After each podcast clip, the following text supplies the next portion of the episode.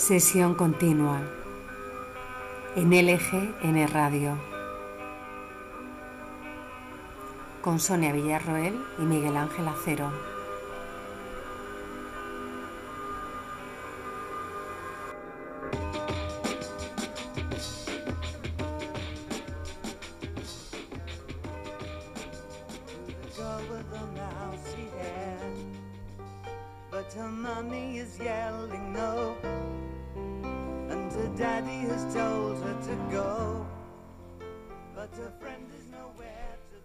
Madrid y esperamos inundaciones que nunca llegaron. Sí, hubo una explosión, un derrumbamiento y un astro de fuego que surcó nuestro cielo. Eso sí que no lo esperábamos.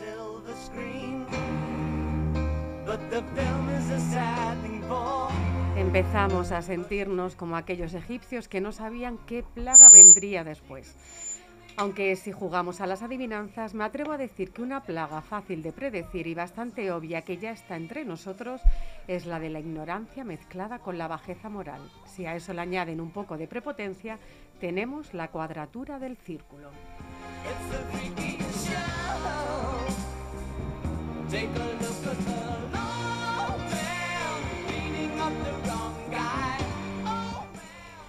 ¿Que ¿A qué me refiero? Pues políticos que aprovechan su cargo para vacunarse primero y luego dicen que, oiga, ellos no querían, pero que se vieron obligados. Políticos que hacen de la enfermedad y de las víctimas su caballo de Troya para intentar mermar al enemigo. Enemigo, sí, porque a lo mejor ustedes aún no se habían dado cuenta que aquello que cantaba Roberto Carlos, eso de yo quiero tener un millón de amigos, eso en España no va. Aquí no construimos de la mano, vamos al derribo del contrario. España, ese pequeño país que nos empeñamos en seguir creyendo que en nuestro imperio no se pone el sol, que el diálogo es un término que se utiliza para escribir guiones de películas, y un país donde si no piensas como yo, es que estás contra mí. Ay, Torquemada, qué larga es tu sombra.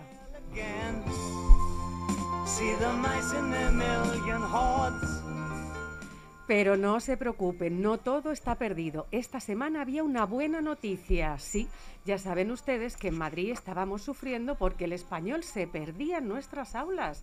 Sí, no lo sabían ustedes. Isabel ha hecho una ley donde garantizará el español como lengua vehicular. A lo mejor cuando se dice me estás hablando en chino, deberíamos decir me estás hablando en madrileño. Oye, y así ya le damos una justificación a la última premisa de esta ley. Para las otras premisas, la justificación la encuentran ustedes al principio de la editorial.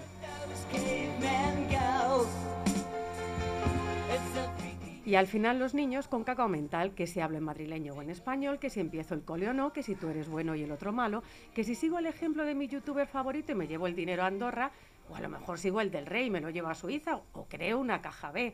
O mira, mejor a ver si vuelven a dar filosofía en los coles y nos sirve de algo.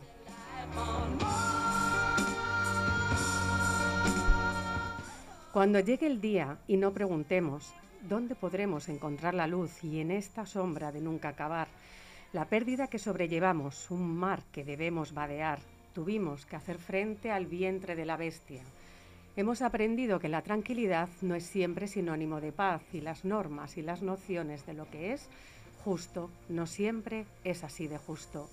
No, eso no ha pasado aquí en nuestro gran país. Son los versos de la joven poeta Amanda Gorman en la investidura de Joe Biden. Ya sabemos que América tampoco es ejemplo de nada, pero por lo menos nadie les quita que son los reyes del espectáculo y que, ficcionando la realidad, ellos son los mejores. Querido Bowie, que te estamos escuchando y que estás en los cielos, si ya has encontrado respuesta a tu pregunta, manda una señal y dinos si hay vida en Marte, porque es lo que nos va a quedar.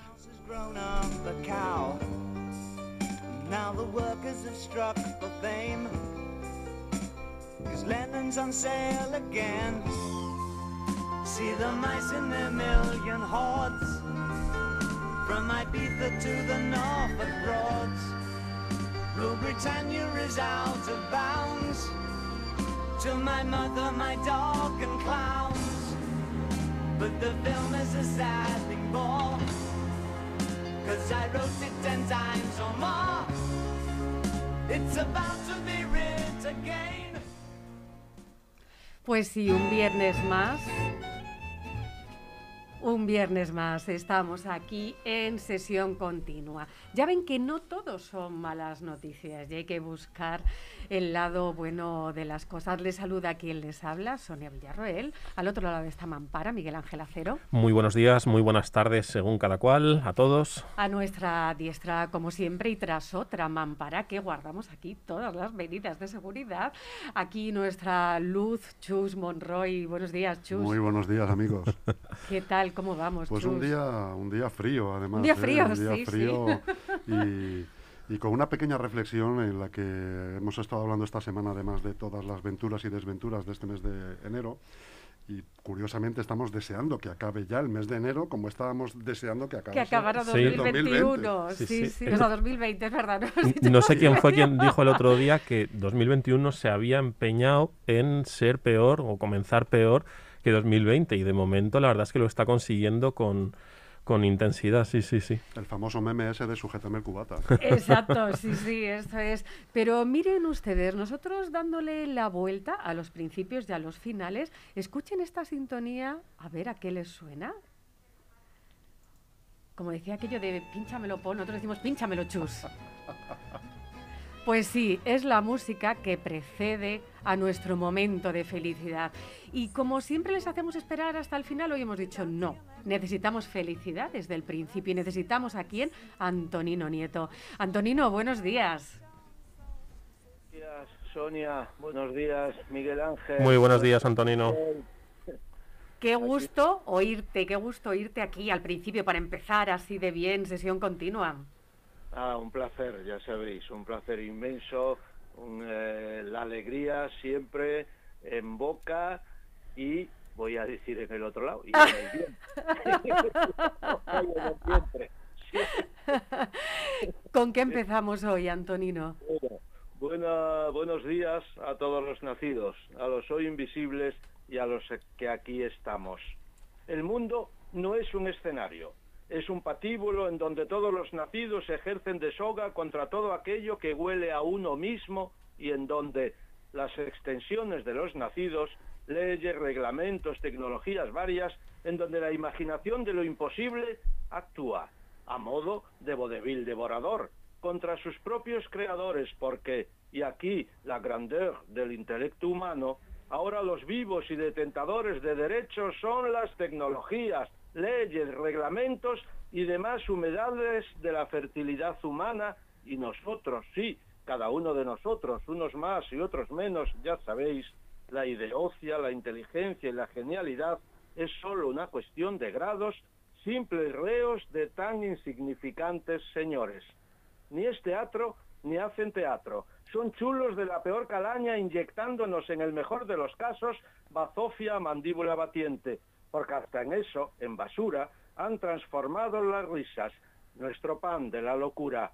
Mi recomendación, las verbenas que ocupan para deleite de tantos los mil rincones de España, disfrutarlas, beberlas, desnudarse en ellas de tanto maldito progreso, sueldos de miseria, impuestos que son expropiaciones y de esa devastadora moral que solo nos destruye a mayor beneficio de los bolsillos de esos impostores que las expanden. Ante los ojos de este cementerio sin lágrimas, háblame sin palabras. Por primera vez abrázame sin tasas. Olvida también el corazón. Solo huele lo maldito. Solo el condenado percibe. Ganar, qué victoria. Fundir todas las puertas. Retrasar si acaso lo invencible. Todo lo dicho, nada. Maniobras, pedazos de desabrazos sin fin.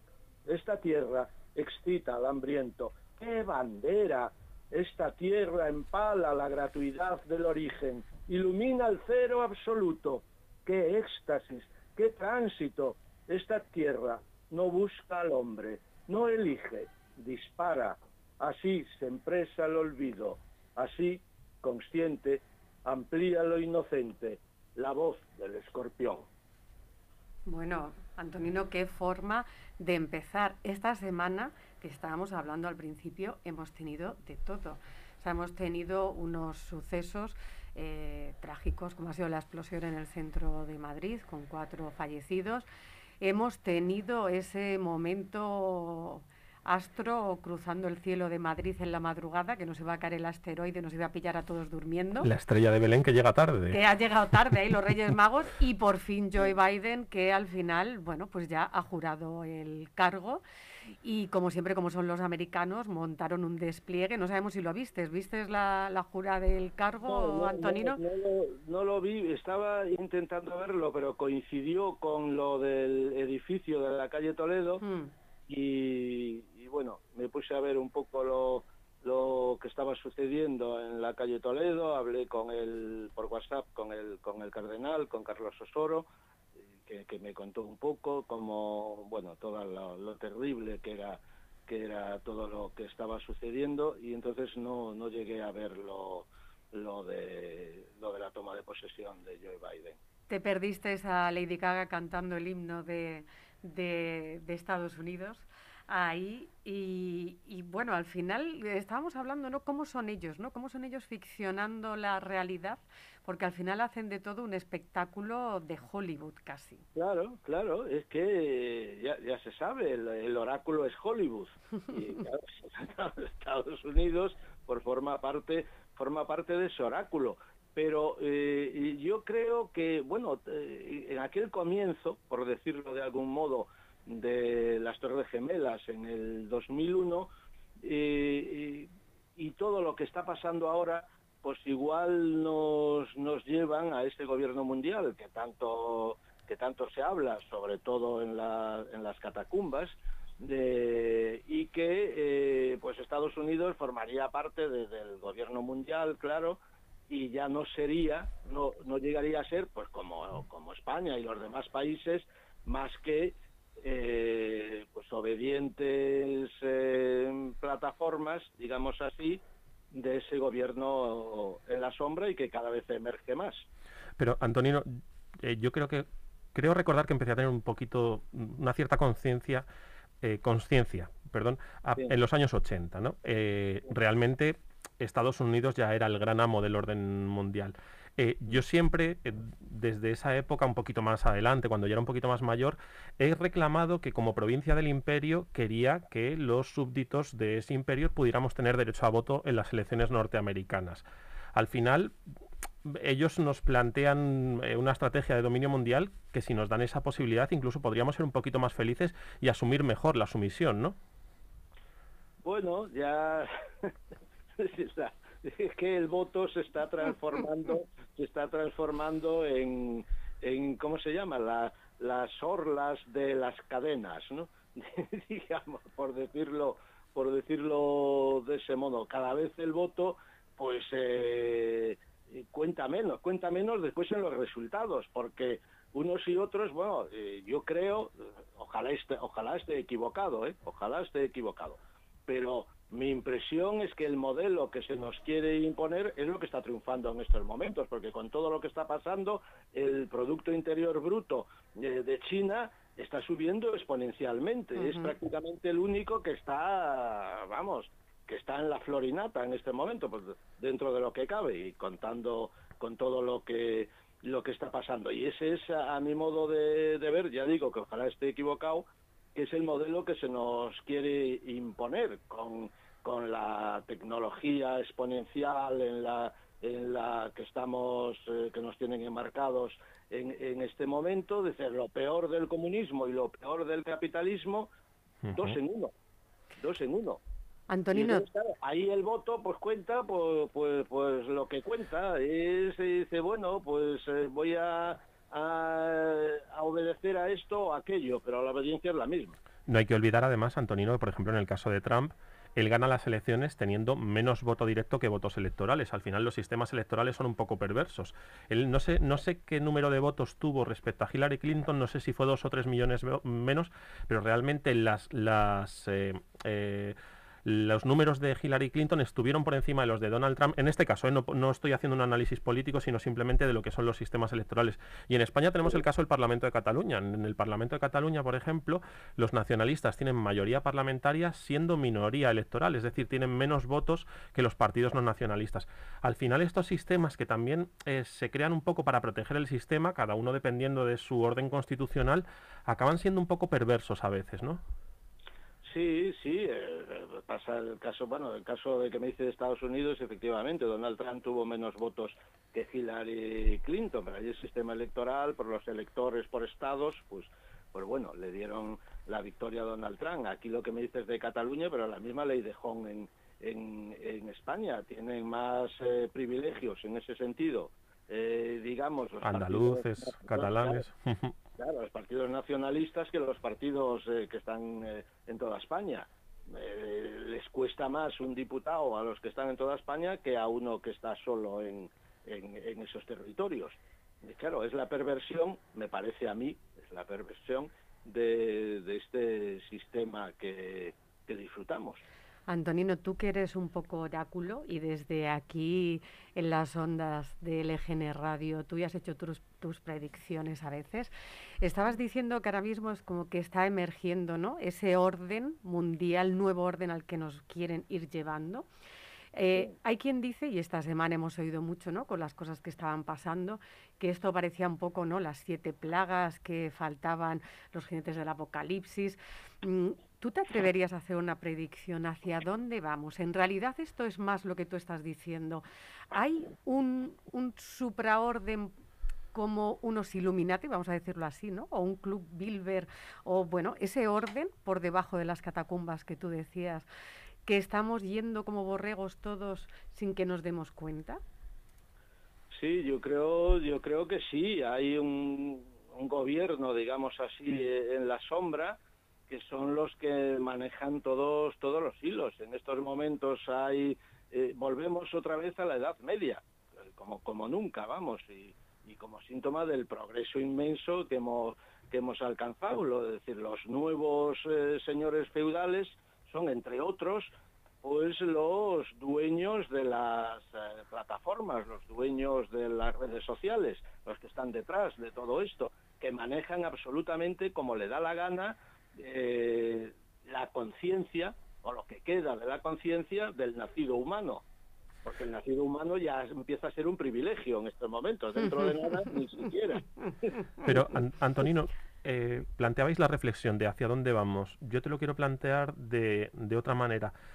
¿Crees que es hacia dónde vamos o hacia dónde, o dónde estamos? Me refiero, en las sociedades occidentales, el, famoso estado del bienestar es consecuencia de que había un bloque del este. Eso es una realidad que es innegable. Es decir, aquel muro de Berlín que en la parte del este de Europa implicó tanto sufrimiento, tanta falta de libertades, eh, tanta sangre, eh, aquella miseria de la Europa del este implicó que ese miedo al teórico paraíso socialista que se veía desde Occidente los, los, gobiernos, los estados estuvieran dispuestos, o el gran capital estuviera dispuesto a una pequeña cesión ¿no? de bienestar entre las clases trabajadoras para mantener el orden en cierta manera. Al final, con la caída del muro, el sistema no necesita ocultarse, no necesita disfrazarse. La pregunta, vuelvo, vuelvo al punto inicial, es ¿hacia dónde vamos o realmente es dónde estamos? Pues son las dos cosas, están absolutamente eh, abrazadas estamos en el camino, en el camino de ese, bueno, el foro de Davos lo ha dicho, yo os puedo decir un fragmento de un poema que escribí hace unos días a partir de uno de los lemas del foro del foro de Davos. No tendrás nada y serás feliz. En ese placer de ciudadano a siervo. Y el cuerpo de Cristo, el hidrogel. El amor, la censura, ya sabes, la trinidad de las redes sociales, el Estado y, y su santo patrón la sombra que encuerpa al ojo que todo lo ve. Podría seguir, pero bueno. Pues con eso, con eso. Por ahí, la, la, historia. Esto, esto es el plan 2030 eh, de la ONU, pero el, el Foro de Davos lo ha dicho: no tendrás nada y serás feliz para el 2030 al final convertir los estados en los consejos de administración locales del gran capital, ¿no? Por decirlo de alguna manera. Claro, exactamente, exactamente. Yo tengo una, una convicción que en estos momentos no hay gobiernos en los diferentes países, no hablo de España, hablo de los diferentes países. no, no hay gobiernos, hay verdugos. Es decir, eh, verdugos que son aquellos que ejecutan las órdenes de, del que manda. Y el que manda, pues son los que mandan, los que están ahí detrás, porque claro, todo esto, los inyectables, Muy bien, serán bien, hay opiniones para todos los gustos. Lo que se nos impone es que son inmejorables. Perfecto. No vamos a, a ponerlo en duda, o podríamos ponerlo en duda, pero bueno, vamos, vamos a dejarlo ahí. Pero caray, es que cualquier producto que compras eh, en cualquier tienda, cualquier cosa, tiene unas garantías. ¿Qué garantías tiene eso? Ninguna. pues Antonino, nosotros sí que tenemos una garantía y nos quedamos con lo que has dicho de no tendrás nada pero serás feliz. Hay una cosa que nosotros siempre tendremos y es Antonino Nieto y su tribuna y este momento de felicidad que tú nos das. Y ese homenaje que le hace a Benedetti con ese optimismo pero muy bien informado. Así que muchísimas gracias, Antonino. El viernes que viene más. Un abrazo grande. Muchas gracias, Antonino. Un abrazo. Un abrazo. Un abrazo.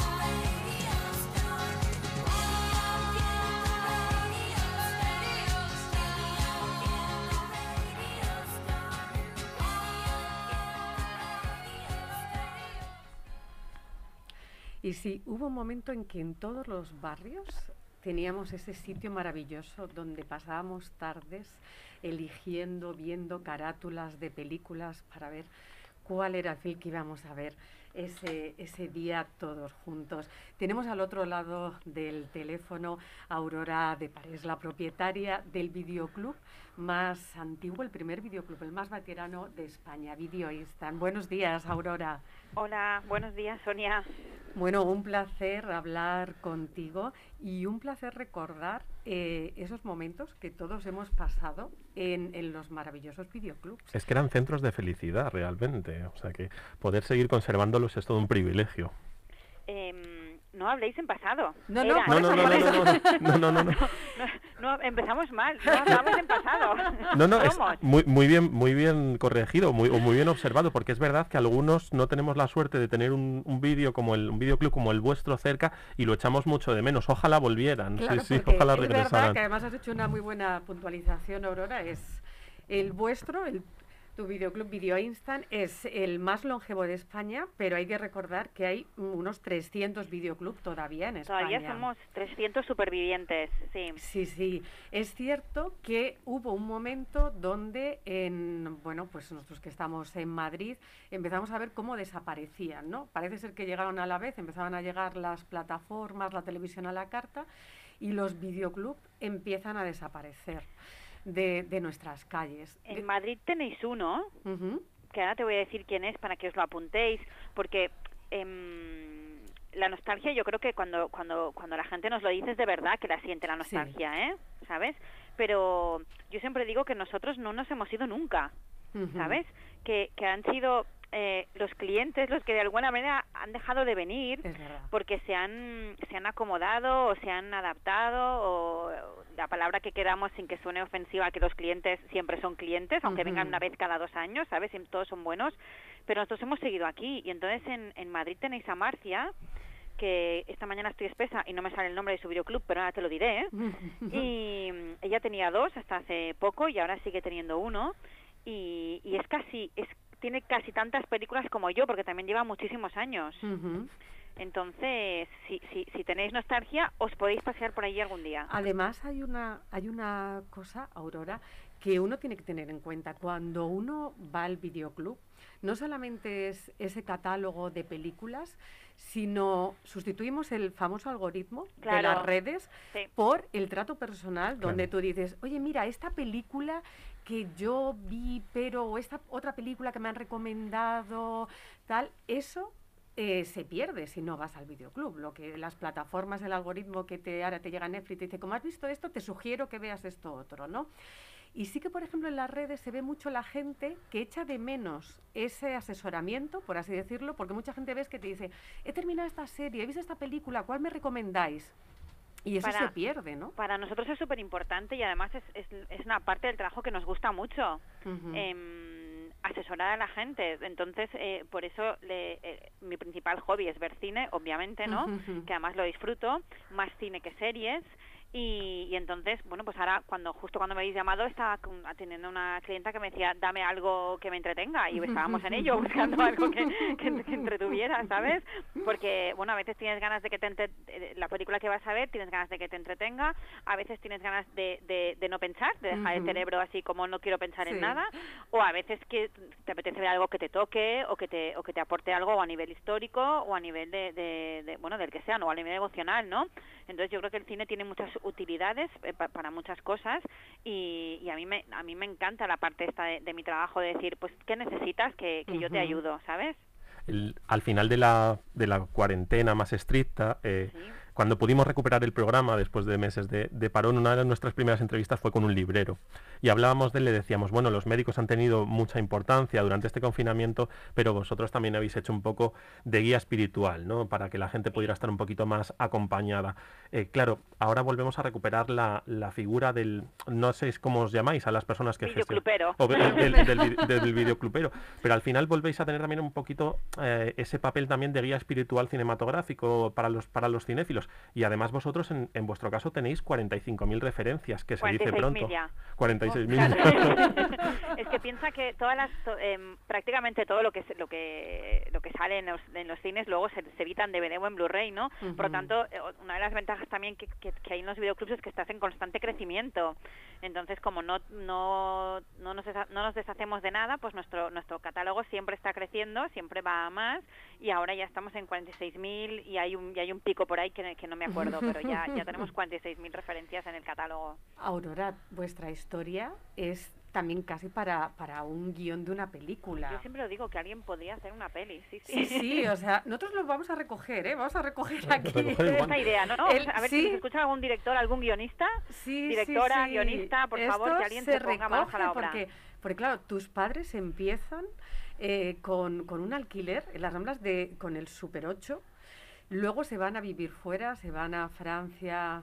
a, A vivir, no, Inglaterra. van a cotillear. Van a cotillear, ¿no? Van a hacer un estudio de mercado, ¿no? Como diríamos, Sí, ¿no? Un estudio sí, de, mercado, de lo, cómo se movía el negocio en Francia, en Inglaterra, y vuelven a España, pasan por el VHS, luego llega el DVD, luego, bueno, luego ya entraremos, ¿no? En el... Y tú te has criado entre esas estanterías de Entre películas, películas y películas. Sí, la verdad es que em, yo siempre, bueno, a veces cuento esta anécdota, ¿no? Porque empecé a estudiar Derecho porque me gustaba, pero, pero yo estaba en, en mi habitación ahí hincando codos, como se dice, y de repente en la otra punta de la casa oía pues la el tan tararán, ¿sabes? de la Fox y entonces claro pues iba al comedor y decía qué vais a ver y bueno no sé cualquier título eh me, me da lo Sí. mi- me, da- me- me da- me daba me daba lo mismo y me da lo mismo ahora porque me interesa todo tipo de cine no entonces me decían pues vamos a ver esta peli y ya ya está ya no ya no volví a mi habitación. Ah pues veo un ratito y ya se acababa el estudio.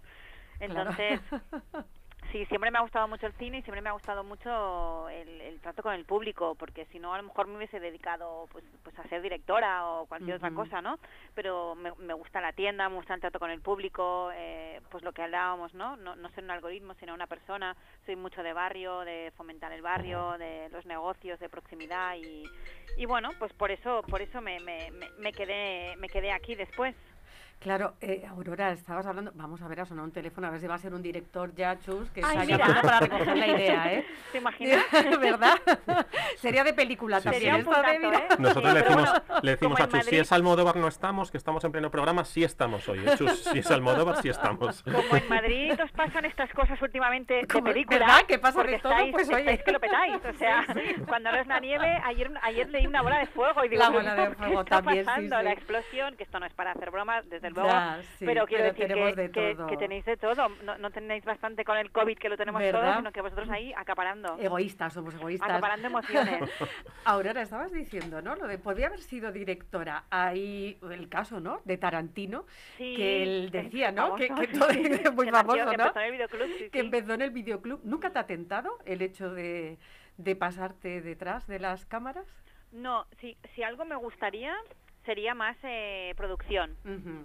Por, ¿Pero por qué? Pues porque tienes que hablar con la gente.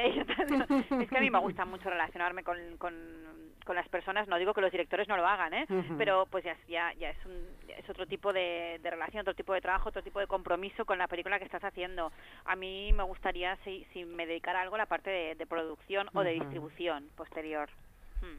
Aurora, sí, al desaparecer el algoritmo famoso, el de la sugerencia, al final eh, humaniza mucho más la búsqueda, ¿no? Por decirlo de alguna manera, en ese trato directo con vosotros. Siempre el recuerdo que yo tengo de la infancia es que el momento de ir al videoclub y de ver la película era un momento muy familiar.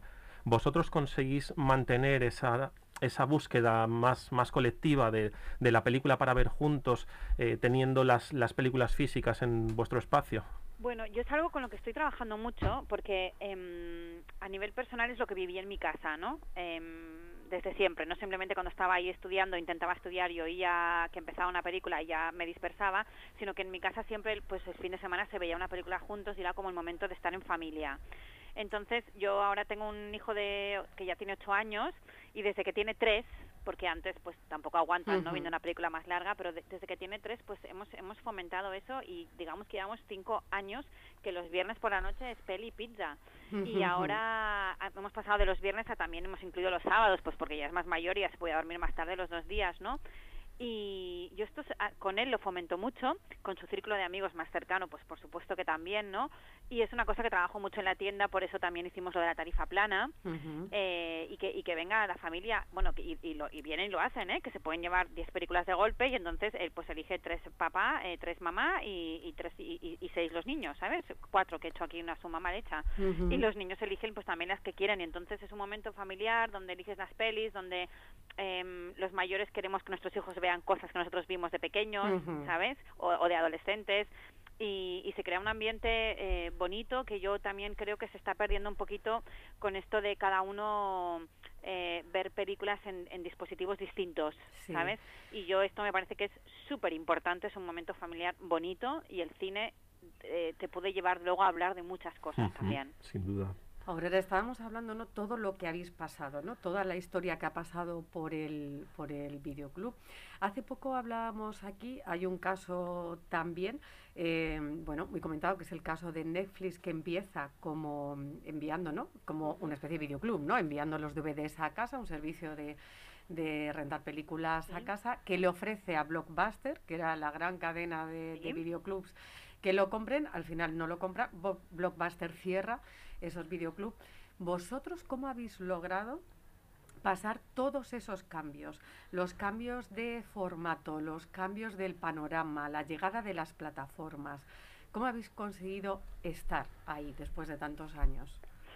¿Cuánto rato tenemos para que te explique esto? Bueno, no te preocupes, Sí, que sí. necesites. A ver, yo creo que con mucho trabajo, mm, con mucho esfuerzo, eh, con mucha pasión y con mucho amor por lo que hago y hace el equipo que está conmigo. Em, porque, por ejemplo, eh, ahora en, el en la nueva ubicación, pues tenemos un cine y tenemos una cafetería y entonces pues hay incorporaciones nuevas al equipo, ¿no? Pero pero con, con mi mano derecha que se llama que es Monse, llevo trabajando 13 años que han sido 13 años muy importantes, o sea, los peores, digamos, para el sector, Sí. porque el, el sector empezó a ir mal de- verdad y se empezaron a cerrar muchos videoclubs a partir del 2008, que se juntó la crisis económica con el, el- el auge de la piratería en Internet, que luego pasó a las plataformas, pero primero fue piratería pura y dura. Sí. Em, y entonces, eh, a partir del 2008 empezó todo a ir muy mal y, y- y esta persona que está que trabaja conmigo, que es mi mano derecha, pues es un gran apoyo, porque sola todo esto no se puede hacer. Mi marido se dedica a otra cosa y, por mucho que en casa haya un apoyo, pues sola todo esto no podría, Sí. ¿no? y por mucho esfuerzo y, y, y con- reinventándonos constantemente. O sea, durante el confinamiento total, cuando tu compañero hablaba de los libreros, pues yo me venía aquí un día o dos días a la semana que Barcelona estaba desierta, claro está, y mandaba envíos por bicicleta, o sea, mandaba las pelis eh, con bicimensajero, Sí, porque sí, sí. tenemos unos sus- suscriptores de tarifa plana que son, son también los que nos ayudan ahora pues a seguir a flote y a poder mantener el archivo, etcétera, etcétera, eh, que pagan 8.95 cada mes y entonces a partir de ahí puedes, puedes alquilar todo lo que quieras. Pues bueno, estos yo les yo les seguía ofreciendo el servicio si lo querían, ¿sabes? Durante el confinamiento. Luego nos reinventamos poniendo el cine que se alquila eh, para, para, para fiestas, para gente que quiere mostrar su corto, para gente que quiere hacer los pases previos a los premios Gaudí o a los Goya, solo alquilamos para lo que sea necesario. Y la cafetería, entonces, bueno, mm, a- todo, to- todo el conjunto de trabajo, yo creo que es lo que hace que estemos aquí. Eso y que nuestro catálogo nunca nos hemos deshecho de él. Siempre ha ido en constante crecimiento y eso hace que en- Barcelona eh, haya una especie de, de, de dicho que se dice que si no está en Videonistan es que no existe, ¿sabes? que esto ha sido, de, claro, son 40 años de, forjar un trabajo que la Sí. gente de, bo- de, boca a oreja no vayan diciendo esto y que a, a día de hoy vengan aquí y te digan es que me han dicho que si tú no lo tienes es que no, lo Es ten- que no, no no está en ningún sitio, ¿sabes? Y bueno, y es un poco así, entre comillas. Aurora, eh, cuando vimos en el periódico eh, la referencia, la noticia de, de vuestra historia, enseguida nos, nos enamoramos. La verdad es que eh, estamos muy enganchados a, a vuestra historia y a mí hay una cosa que me impacta mucho, ¿no? Y son los números de los que tú nos vas hablando. Nos hablabas de esas ya 46.000 referencias. Yo creo que es un gran acierto. No, no, lo, no conocía esa, esa faceta vuestra de mantener y de guardar el catálogo, que creo que es un gran acierto, en este caso como, como consumidor. Eh, pero volviendo al punto de, de los 300 eh, videoclubs en España, que además es un número muy simbólico del cine moderno, esos 300, ¿no? De las termópilas, Sí, esos los legionarios 300, somos. esos Sí. 300 resistentes. Es verdad que han sido unos meses muy duros para todos, pero vosotros además en Barcelona habéis tenido probablemente uno de los confinamientos más severos, más estrictos, más duros y además a día de hoy seguís siendo una de las ciudades en las que las medidas están siendo, bueno, más, más duras, valga la, valga la redundancia. ¿Cómo se mantiene el ánimo? ¿Cómo se resiste? Si ya de por sí es difícil resistir en unas circunstancias normales, en estas, ¿cómo se aguanta el tirón? Hombre, pues a, a veces lloro, ¿eh? Quiero decir. Em, eh, o sea, yo, yo, yo soy súper positiva, súper optimista. em, en el, antes estábamos ubicados en Enric Granados, que creo que ya lo sabéis, ¿no? Sí. Eh, y entonces estuvimos allí 37 años y de repente me subieron, la, me pidieron una, un alquiler de 10.000 euros, Ostras. ¿vale? Y claro, e- era- esto era imposible Sí.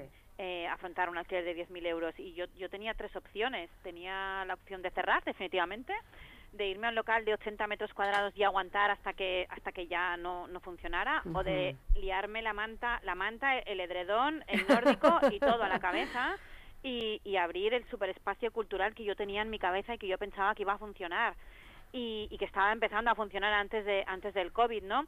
Entonces ya en mi carácter ya se demuestra que yo soy luchadora y, y op- y opté por la tercera opción. Pero sí que es verdad que ahora hay días de desánimo. Yo creo que todo el mundo tenemos días de desánimo, independientemente en que tengas un, un- un comercio eh, pequeño eh, o, o que no, o que, o, que, o, o que trabajes de cualquier otra cosa que igual no te afecte tanto a- al día a día, pero la situación es muy complicada para todo el mundo y bueno, y cuando ves que te cierran y que alargan 15 días más las medidas y las reducciones de aforo y que ahora cierran el cine y que ahora lo abren y que, bueno, pues hay, días que pues que lloro un rato y luego pues intento reponerme y al final pienso que, que, que la responsabilidad en este caso no es 100% mía, ¿sabes?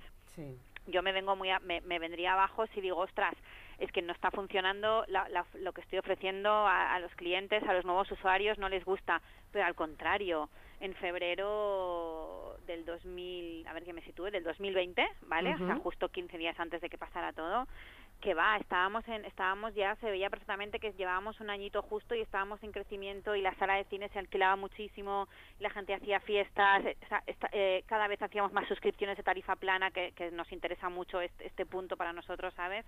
Eh, y claro, esto ahora está en stand-by. Es duro. habéis- en esos momentos tan duros habéis recibido el apoyo de, gente del mundo del cine tan importante como Bayona, como Pedro Almodóvar, Alain Hernández, Judith Colel, la propia de Leticia Dolera, pero yo quería centrarme un poquito más en la gente del barrio, ¿no? Nosotros que somos unos grandes amantes de ese concepto del barrio histórico que está tendiendo un poco a desaparecer o que están tendiendo un poco a eliminarlo, ¿qué peso, qué importancia ha tenido el apoyo de la gente más cercana al videoclub? Más allá de las grandes figuras, que por supuesto es importante, pero al final es esa persona que va a la búsqueda de, de su momento de, de pasión cinematográfica, eh, ¿qué peso ha tenido en que hayáis decidido tirar hacia adelante en los momentos en los que, como tú decías, se te venían las lágrimas? Em, mira, intento contestarte a todo. Las, las, yo siempre agradezco que, las, que, que la gente del sector del cine conocida me, me apoye porque al final eso te da visibilidad, que también es muy bueno. De la misma manera que agradezco que vosotros os dediquéis un tiempo a, a hacerme una entrevista porque nos da visibilidad, o sea, Ujú. si- si- siempre es muy positivo, ¿no? Eh, quiere decir que todavía eh, le importamos a la gente.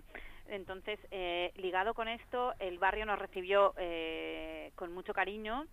Eh, y es y, y es súper importante eh, hacer barrio, o sea, hacer barrio, ¿no? Consumir dentro del propio barrio y, y que haya que haya bueno pues co- como un nexo, ¿no?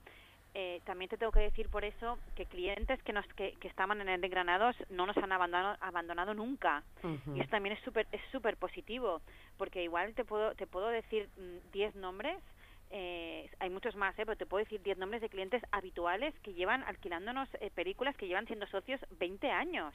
Claro, esto es esto esto es súper importante, ¿sabes? O sea, una, una fidelidad que muchos matrimonios quisieran. o Claro. sea, ¿no?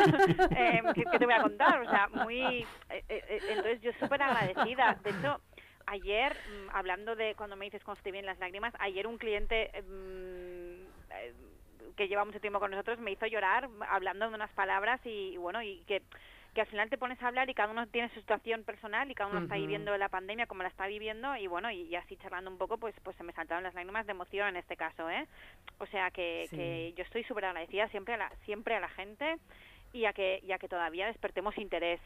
Y me aferro mucho a que yo creo en lo que hago.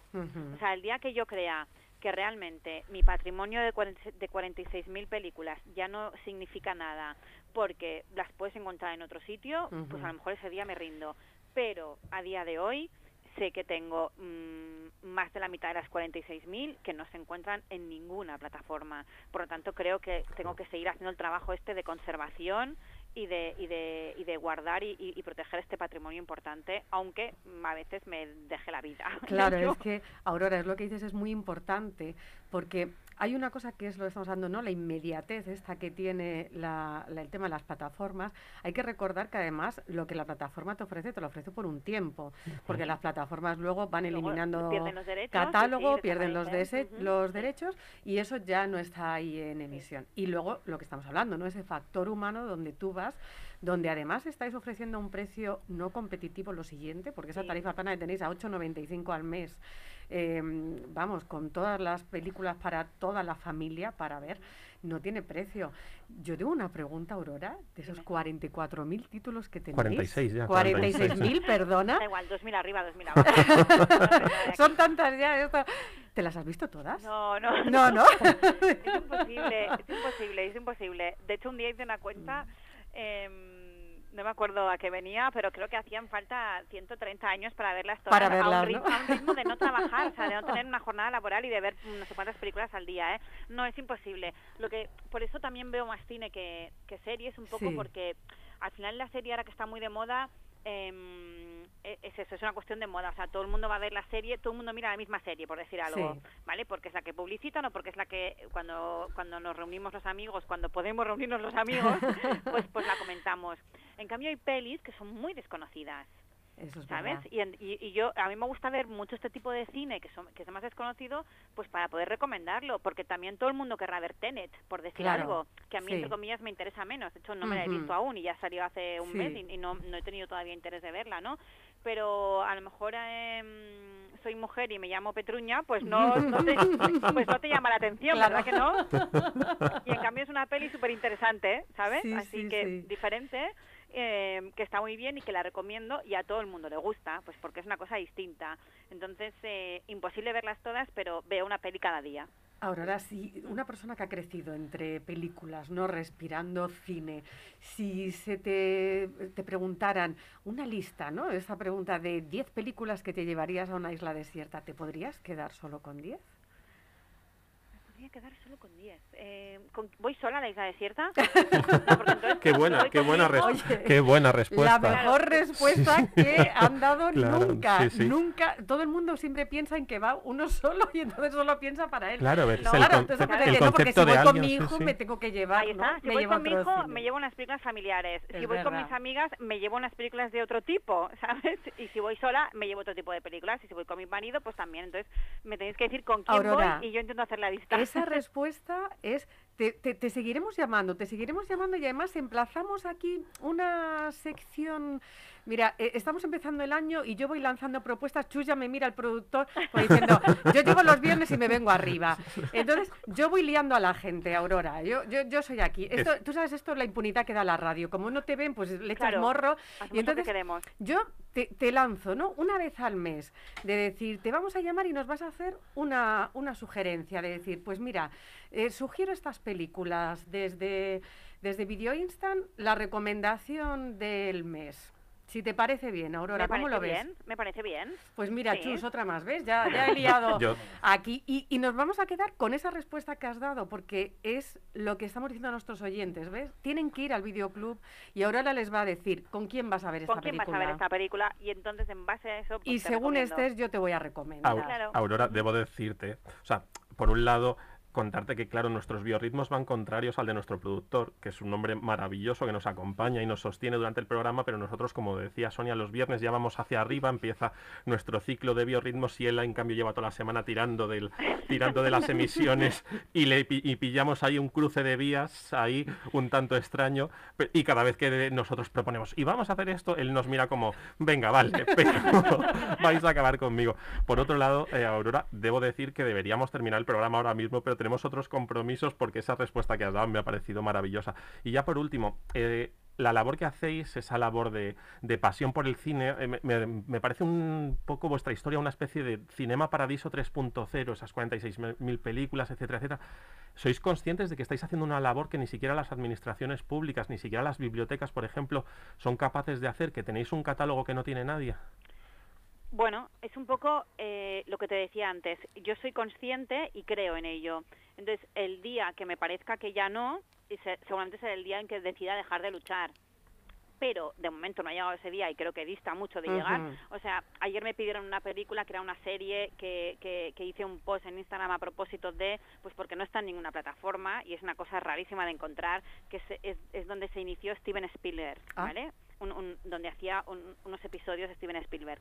Entonces, mientras mientras me pase esto, una vez a la semana, mm, aquí estaré y, y lo que donde no llegan los demás, seguiré llegando yo, mm, poniendo todo el esfuerzo todo el sudor de mi frente y, y, to- y todo lo que haga falta. Pues esperemos que sea durante muchos, muchos, muchos, muchos años más, Aurora. Ya saben, la gente que tenga la suerte de estar allí en Barcelona, porque ahora mismo nosotros estamos con Sí. una envidia tremenda. yo lo- se lo iba a decir a Aurora que nosotros somos unos grandes amantes del cine, pero también de Barcelona. Somos unos enamorados de esa ciudad. mucha familia, do- donde tenemos familia y donde hemos tenido allí. la oportunidad de Sí. trabajar, además, eh, realizando rodajes, o sea, en el mundo vinculado al cine. Nosotros, entre nuestras eh, eh, cosas que echamos de menos, entre nuestras costumbres en Barcelona, siempre era acudir a la Gran Javiader a tomar un pequeño café, pero incorporamos eh, la ca- el café de vuestro videoclub para cada vez que vayamos, es que estamos, además. estamos deseando de verdad poder ir a Barcelona a compartir un ratito en persona con vosotros y que nos hagáis esas Decimos que ahora recomendaciones. está en la calle Viladomat, Viladomat 200 239, 239, que hay café, que Hay café, está la sala de La cine sala, maravillosa. para alquilarla, que es maravillosa, esas 46.000 películas, y está Monse y está Aurora para aconsejarles todo sobre el mundo del cine. Bueno, pues Aurora, ya sabes, seguiremos hablando porque ahí Vale. está la oferta. No, ya lo... no, no, no quiero terminar, perdona, ¿eh? Que no te he dicho el nombre y, y, y, eh, los compañeros tenemos que ayudarnos. No quiero terminar sin deciros que en Madrid tenéis Sí. ficciones de cine, Ah, ficciones. que sí, está en la calle Juanelo, Sí, ¿vale? sí, sí. El Y que- Ficciones. Y que está Marcia, que es maravillosa y que tiene casi tantas pelis como yo. Pues ya lo Y saben que también aquí. está luchando y bueno, Sí. pues lo mismo que yo más o menos. Una de esos Nuestros- 300. Exacto. Exacto. Es la, es la número dos de los 300. Pues muchísimas, Muchísimas gracias. gracias, Nada, muchas gracias a vosotros. Un placer. Hasta luego. Hasta luego. Chao.